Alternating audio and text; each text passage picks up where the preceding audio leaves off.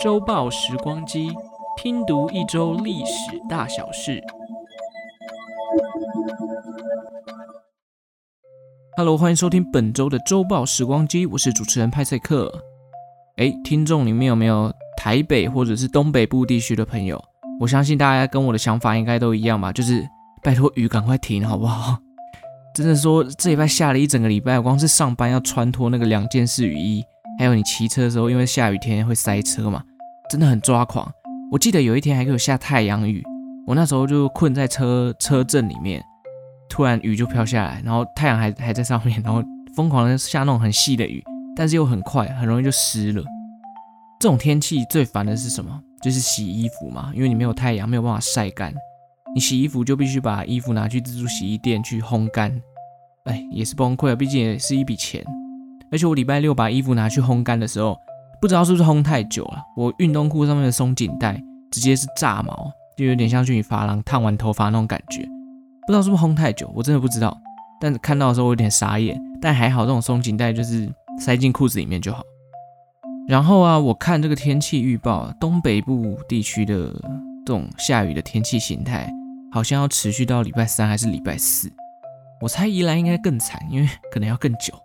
今年的秋天雨真的很多诶，以往好像是到冬天入冬之后，这种湿冷的天气才比较常见。今年感觉来得特别快，而且今年最奇怪的是夏天的时候，台湾一个台风都没有嘛，然后现在疯狂下雨，感觉像是梅雨季才刚来。而且就在东北部疯狂下雨的同时，台湾的中南部是要准备要限水了。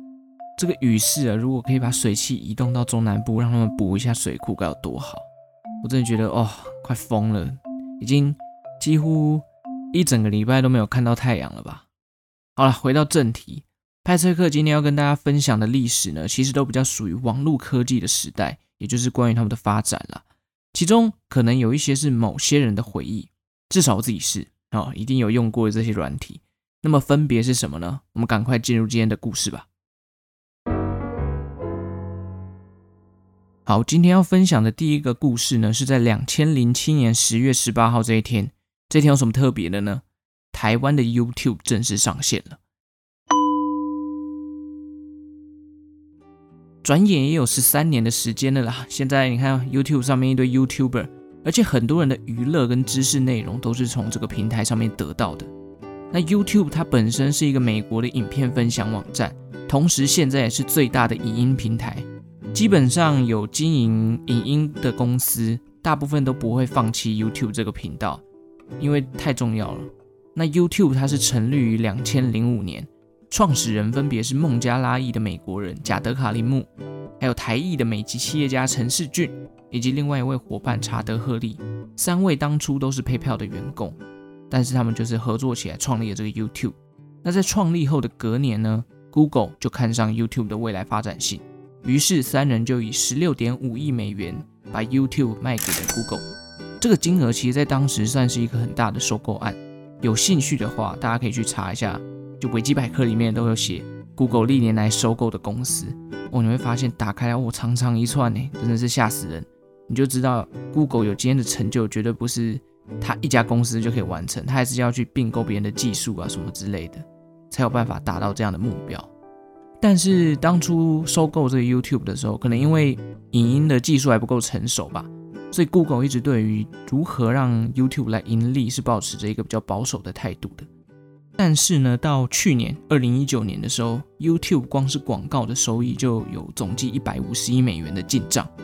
现在回头来看，哦，十六点五亿真的是小钱哎，因为它几乎翻了十倍的价值，而且一年就可以赚一百五十亿，很可怕。当然，这个过程，Google 也是投入了很多心力去规划跟布局啦。像是在两千零七年的时候，就可以开始看到 Google 对 YouTube 的使用上面的野心了。当年刚好正值就是美国准备要总统大选。共和党跟民主党都要提名所谓的总统候选人，YouTube 就跟 CNN 进行合作，分别在七月跟十一月的时候转播了当时的党内总统提名候选人的辩论实况。也是在这一年，YouTube 慢慢去拓展它的国外市场，他试图在每个国家打造所谓的在地化服务。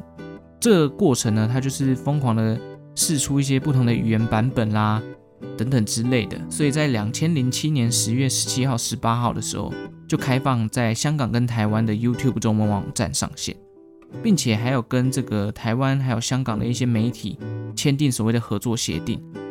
当时其中之一的创始人，也就是陈世俊这个台裔美籍企业家，回来台湾跟台湾介绍 YouTube 这个频道，呃，这个这个网站。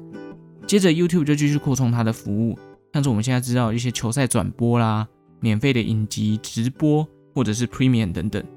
到现在 YouTube 上面的用户已经高达二十亿人，而且每天世界加起来观看 YouTube 的时间是超过十亿个小时。你可以想象，如果你一天有十亿个小时，你要上几个小时的班？好，这可能我们人一人一生也活不到十一个小时吧。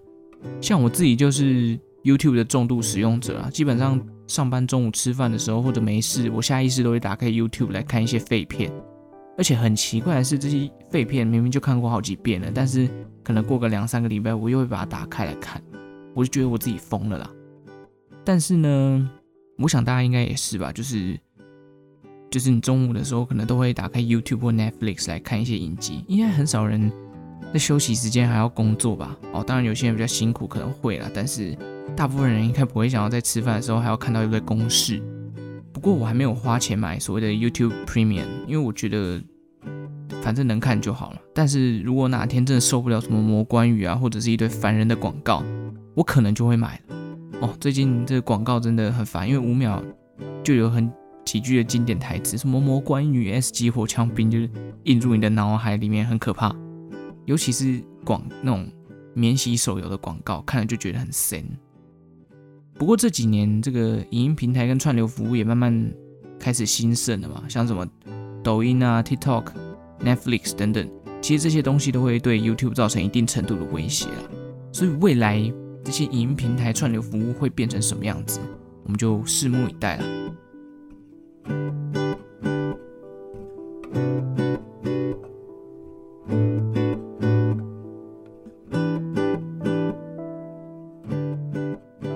今天不知道为什么感觉痰很多，喉咙一直很干。好，我们最后讲完 YouTube 这个历史之后呢，也要来跟大家分享一下关于 YouTube 内容的部分。在台湾被公认的第一位 YouTuber 应该就是蔡阿嘎嘛。他在八抢三的时候，就是烧了一件自己画的加拿大 Roots 的品牌衣，然后正式进入 YouTube。到现在哦，也过了好几十年了，还是就是还还是一个百万级的 YouTuber，真的是。骨灰级的代表这样子，那么说台湾把眼光放到更远，你知道全世界第一部 YouTube 是什么吗？答案就是这个创始人之一的贾德卡里姆，他到动物园拍了一部十八秒的短片，背景就是一只大象，然后贾德在那边介绍这个大象的鼻子很长，这样子超级没有意义的影片。但这部影片，我觉得是他的地位可以算是一个划时代的象征了。如果大家有兴趣去看这十八秒的影片，我会把链接放到下面，大家可以去点，或者你也可以去 YouTube 上面直接搜寻 Me at the Zoo，哦，好难念，Me at the Zoo，哦，我在动物园。至至今这部影片已经有一点一亿次的观看人数了，就有点像是大家都来看这个历史啊，像是博物馆里面看到一幅很久以前的画的时候，大家都会来朝圣嘛，就有点那样的感觉。如果你有去看的话，你也可以在下面留言，二零二零还在看。啊！如果我有看到，我就帮你点赞。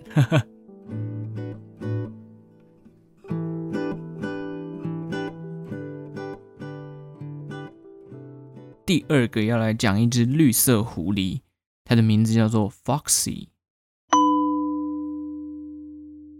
哎，Foxy 这名字大家应该蛮熟悉吧？应该是我这个年纪就七八年级生的回忆。我就问一句：七八年级生有谁没在上面下载过东西？又有谁没有？明明下载蜘蛛人，打开来却是一只八爪鱼剧情的 A 片。这个软体真的是惊喜包大集合啦！不认识它的话，请听我娓娓的跟大家说明这个东西。Foxy 呢是一个台湾公司设计的 P2P 软体。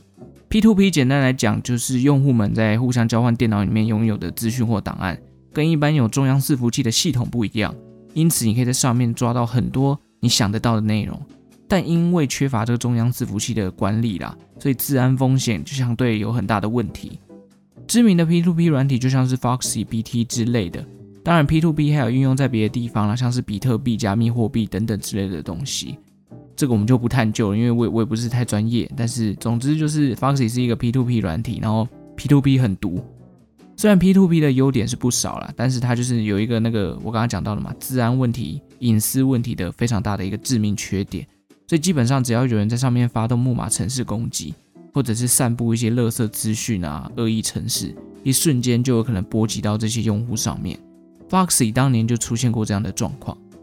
两千零七年的时候呢，有 Foxy 的使用者发现他能够在 Foxy 上面搜寻到一些警察局对于犯罪案件所做的笔录。哦，这个就有很大的这个问题了嘛。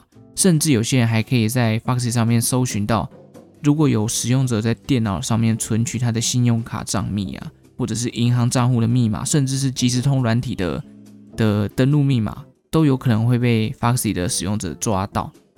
但是呢，Foxy 软体公司表示这件事情跟他们没有关系，因为他也不是植入木马病毒的，也不是鼓励大家去这样做的，所以他们觉得，哎，这这些事情都跟我没有关系。之后，两千零八年爆发这个陈冠希裸照的事件嘛，很多人就用 Foxy 的方法来开车，就在上面当老司机啊，将这些照片裸照全部散布出去，然后一传十，十传百，就所有人都有陈冠希裸照这样。然后时间越来越久之后呢，Foxy 上面又又又越来越多乱七八糟的东西涌现了，就开始连病毒啦、A 片啦等等这些都有。然后后来香港也因为 Foxy 的关系，出现过几次机密文件外流的状况。这情况只有更坏，没有更好。最终受害者众多，加上侵权的问题一直涌现，Boxy 在二零一一年十月二十二号的时候就宣布停止营运了。那这只绿色狐狸，其实我觉得它的绿色就代表毒啦，它是一个很大型的炼毒厂。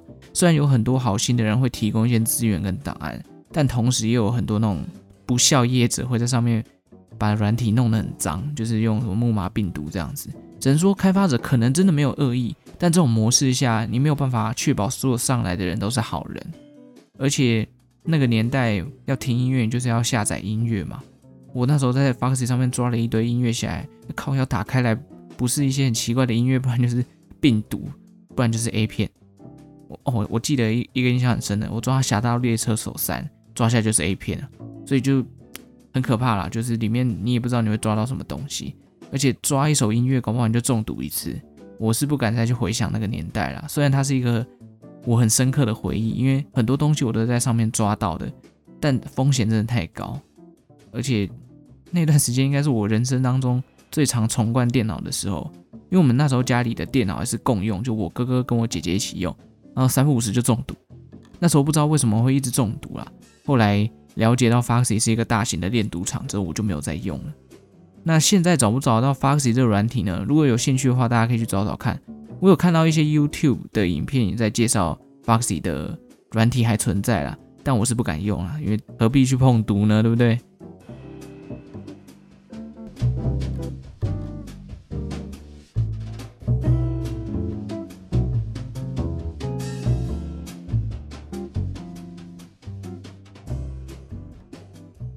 上礼拜这个苹果发表会，不知道大家有没有看呢？我自己不是拿 iPhone 的人啊，所以我本身可能没有太多的苹果信仰，但还是不得不说，苹果真的已经成为许多人眼中的时尚配备了。iPhone 十二，我想很快就要看到开箱文了，我记得是十月二十三号发行吧。总之就是期待它公开它的功能啦。反正每次苹果手机有出来，就是会疯狂的去看它有什么新功能。不过这几年好像。我身边的果粉也是有一点觉得说好像没有太大的变化了哦，一定是他们信仰不够。呵，再来应该也会陆续看到其他品牌推出五 G 的手机啦。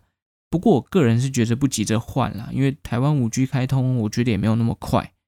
而且说那么多呢，为什么要提到苹果？因为最后一个故事就是要来跟大家分享，两千零一年十月二十三号这一天是 iPad 的发行日。iPad 大家应该还没有忘记它吧？它就是一个数位的 MP3 嘛。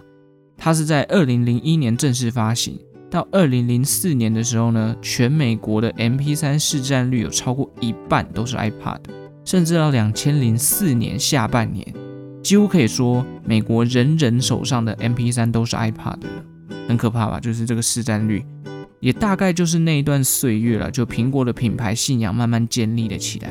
因为那时候要听音乐还没有像现在，你可以直接在上面用 Spotify 啦、Apple Music 等等这些的串流服务，没有那么方便。你要听音乐，就是要把 MP3 插入电脑，然后从电脑里面下载音乐到 MP3 的记忆卡里面。你必须透过电脑嘛，所以你要抓音乐就很麻烦啊。你还是要，就是你今天突然很想听一首歌，你的 MP3 里面没有，那你可能就要先找到一台电脑，然后连到网络上抓下这个歌，然后装回去 MP3 里面你才能听。那当时呢，这个 iPad，它是结合 iTunes 完成这样的一个流程。你必须透过电脑打开 iTunes，然后把音乐下载下来丢进 iPad 里面。这也就是为什么很多人为了要用 iPad，就必须要去买苹果的东西，投入苹果品牌的怀抱。它是一个一条龙的服务嘛。那 iTunes 当初光是买音乐这件事情就赚翻了。根据统计，两千零四年的时候，iTunes 就卖超过一亿首歌曲，一首歌曲九十九美分，你自己算一下有多少钱？很可怕吧？那但是因为串流服务的上线之后呢，下载音乐这件事情就很少人在做，因此 iPad 就开始落寞了。以往什么 iPad Shuffle 啦、iPad Mini、iPad Nano，现在都看不到了。唯一剩下的 iPad 东西就是叫做 iPad Touch，但这个商品我是不太懂啦，因为它价格其实还蛮高的。我前几天有上那个苹果的官网看一下。记好像一二八 G 还是二五六 G 也要两万多块，但跟 iPhone 的功能其实都差不多。你不如就是再多花一点钱直接买 iPhone，你还可以打电话，而且规格基本上 iPhone 应该是吊打 iPad 了。好了，不管怎样，可能就是所谓的信仰，我真的不懂。好，现在串流的服务呢也越来越多嘛，像我刚刚提到这个 Apple Music、Podcast、Apple Podcast、Apple TV 等等。就感觉你存取音这个音乐的设备其实不再需要，你有一只手机连到网络上，所有的东西任你听。总之就是翻了一个新的科技历史页。其实 iPad 听音乐就有点像是我们小时候那种随身听听音乐的感觉一样。啊，随身听这个东西应该不会暴露自己年纪吧？八年级生应该都知道随身听吧？就是一个很笨重的圆盘，然后你要把 CD 放进去，然后插耳机听音乐。我小时候有一台随身听。然后我手都很贱，我就会把音乐开始播放之后，然后播放到中途，我会把那个随身听打开来，然后看 CD 在里面转，哎，我都不怕坏掉，哎，我就觉得这也是怎样，可能那时候觉得 CD 在那边转很疗愈吧。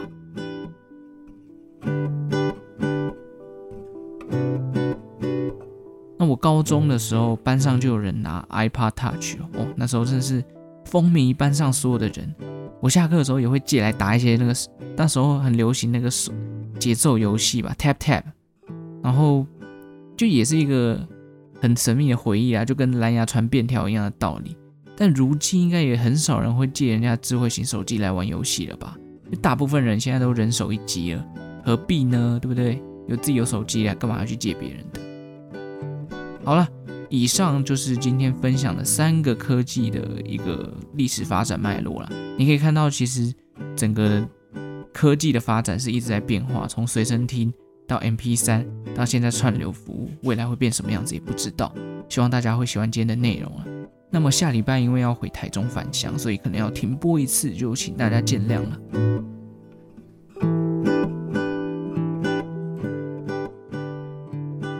哦，然后还有一件事情，就是我发现周报时光机的 IG 跟 FB 都没什么人追踪，好了，下方也会补上这些粉丝团的连结啊。如果觉得节目不错的话，也希望大家可以帮我按个赞支持一下，不一定要跟我互动啊，但是至少就是支持一下，让我知道有多少人有在 有在 follow 周报时光机。有时候查资料跟准备这些内容，其实也蛮累的，也蛮辛苦的。希望就是得到一些回馈，感觉比较有动力继续做下去了。就是一个小小的私心。当然，如果大家真的有喜欢这个节目的话，也欢迎就是跟我互动，然后告诉我你觉得你想要听什么样的内容。好，感谢大家听到最后，我是派翠克，周报时光机，我们下次再见喽，拜拜。